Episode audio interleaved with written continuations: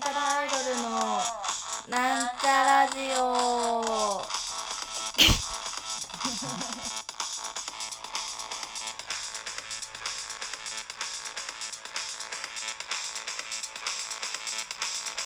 はい、始まりました。なんちゃらアイドルのなんちゃラジオ。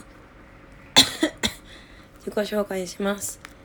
なんちゃらアイドル赤色担当、みさみまみです。というわけで、もう、最近の、あの、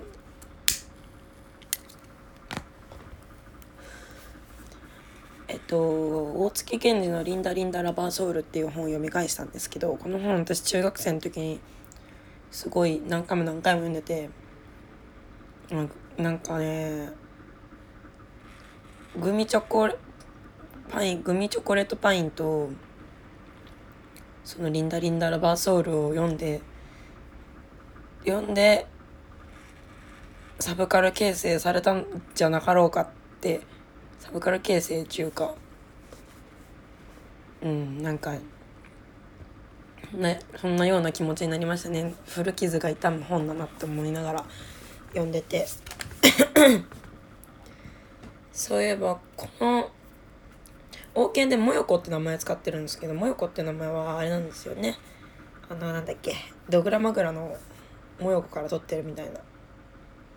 いう話が書いてあってああそういうそういうことになると私はコマコって名前使いたかったなと思うんですよね。まあこのコマコは伊豆の踊り子かなんかからそのラリンダリンダラバーソウルに出てくる王権の若かりし頃の恋人コマコはそうやって呼ばれるようになったみたいな話なんですけどその偶発的に生まれたコマコっていうあだ名めちゃくちゃおしゃれだなって思ってるからそんなね自分から名乗った偶発的ではないのでいいやって感じですね。なんかコマコかわいいよね。コマコはパタパタとラバーソウルを鳴らしながらみたいなこと書いてあってあ中学の時なんかお小遣い貯めて握りしめた8,000円で池袋でラバーソウル買ったなっていうのを思い出してまたグッて胸が痛んだ。まあ今では頑張ればね、2万3万のラバーソウル買えるけど当時は8,000円がめちゃくちゃ頑張った結果だったなって思って私は大人になってしまった悲しいって思った。うん。あとねそのラバーソウル欲しすぎてちょっとサイズ合わってないやつ買っちゃったんですよね私。もうなんかでかいみたいな。あれメンズだったんじゃないかな。小さい男用みたいな感じだった気がする。うーん。まあ今もねラバーソウル可愛いなと思うんで欲しいんですけど。なんですかねもう黒黒黒のやつが欲しい。黒のラバーソウル。一見ラバーソウルのようなやつ。黒やっぱ履きやすいもんね。白と黒も可愛いんだけどザ・ラバーソルって感じだし。なんかそんなようなことを思いながらリンダリンダラバーソル読み終わってうーんマンダームって感じですね。なんか最近落ち込みやすいんすよねって話したら「いや大月健二なんか読んでるからだよ」って言われて「っ!」てなった。やっぱなんかこうねなんつうの教習みたいなものは。うんその作中にあんな「俺は泣き上戸だ」と。大月健二が書いてて。あの一番ひどかったのは酔っ払ってあのホテルに戻って遠征先のホテルに帰って今日は一人だから昔懐かしむ AV 見ようっつって AV 見始めたら泣けたみたいな。まあ大まかに言うとそのようなことが書いてて。AV で泣く。やっぱそれは教習なのねっていう感じですかね。そうですよ。やっぱねこう懐かしみっていうのはその当時の悲しさとか悔しさとかとつながるって書いてあってあもう確かにって思う。なんかいつかな20年後ぐらいに自分らの曲聴いてグッてなったりするのかな。あんま悲しい思い出ないんだよな。楽しいもちろん楽しいばかりではないけど悲しいことはないよね。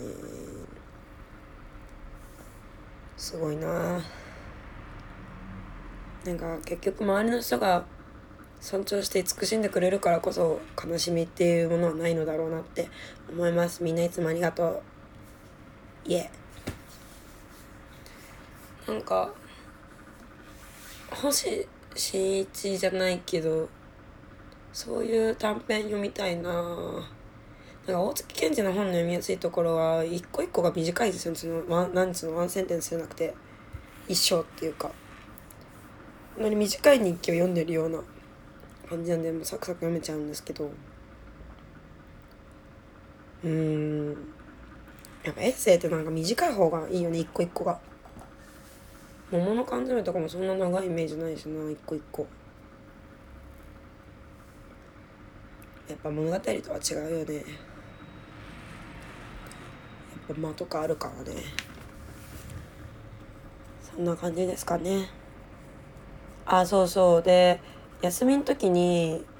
映画見て本読んで寝てるね。映画見て本読んで寝てみたいな書いたんですけど見た映画はあのラブポップっていうこれ前にもね話したいかな？わかんないけどあの庵野秀明監督の「ラブポップ」っていうなん2000年ぐらいもうあのあれルーズソックスが流行ってる小ギャルって言われる人たちがいた時まあ今もいるのかもしれんけどなんか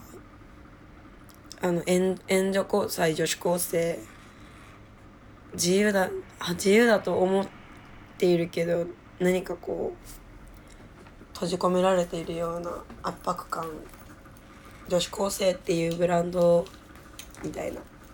感じの映画でこれね超超若い仲間由紀恵が出てて可愛いんだよね。やっぱ仲間由紀恵はちょっと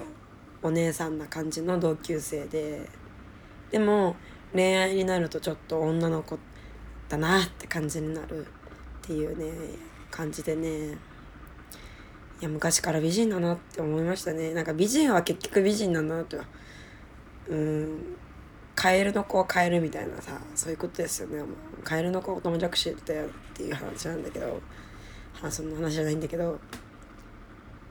ね。主人公の子がね素朴で可愛くてこれなんかわかんないけどそのラブポップ誰からもらったんだっけな？誰かからもらったんだよね。もらってで写真集もあってそれも人からもらって自分なんかそういう巡り合わせなのかしらって思うぐらいなんかこうグッとなるみたいな。その作中でね主人公の女の子がフィルムカメラで撮影しててそのね写真が写真集になったりとかするんですけどそれがまあそういう風風なやつでそうそうそう。なんかうわこの人も出てんのみたいな人も出ててね。いいよ。なんか今パパ活とか流行ってるじゃないですか。パパ活ってのはいわゆる遠婚だと思ってるんだけど。なんか遠行欲しいものがあったらその時手に入れたいからだったら遠行するしかないじゃんみたいな感じで。そうかと思うんですけどやっぱその周りの時代の流れが早いから前の時代の流れ前の時間の流れが早いからもう早くしなきゃ早くしなきゃってだって結局手早く遠行やってみたいな。12万円のトパーズの指輪を買うみたいなのでそのこのね映画のラストシーンっていうかなんつうのエンドロールのところで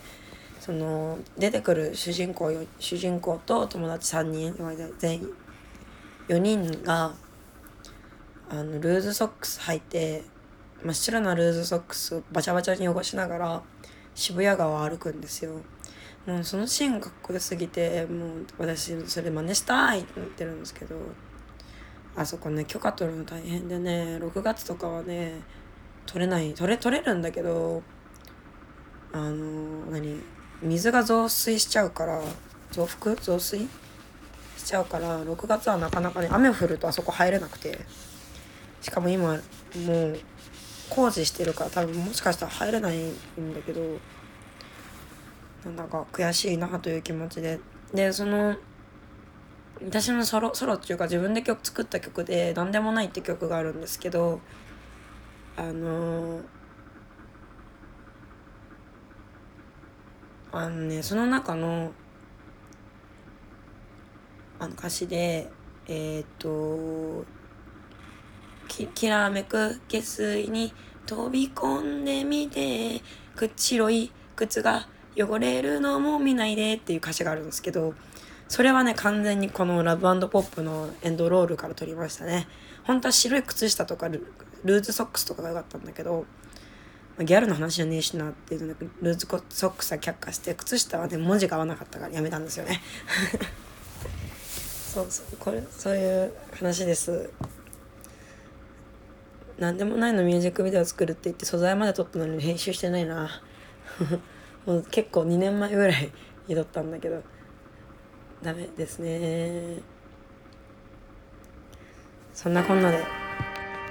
お別れの時間が近づいてまいりました、まあ、とにかくリンダリンダラバーソウルとバンドポップおすすめですって話です。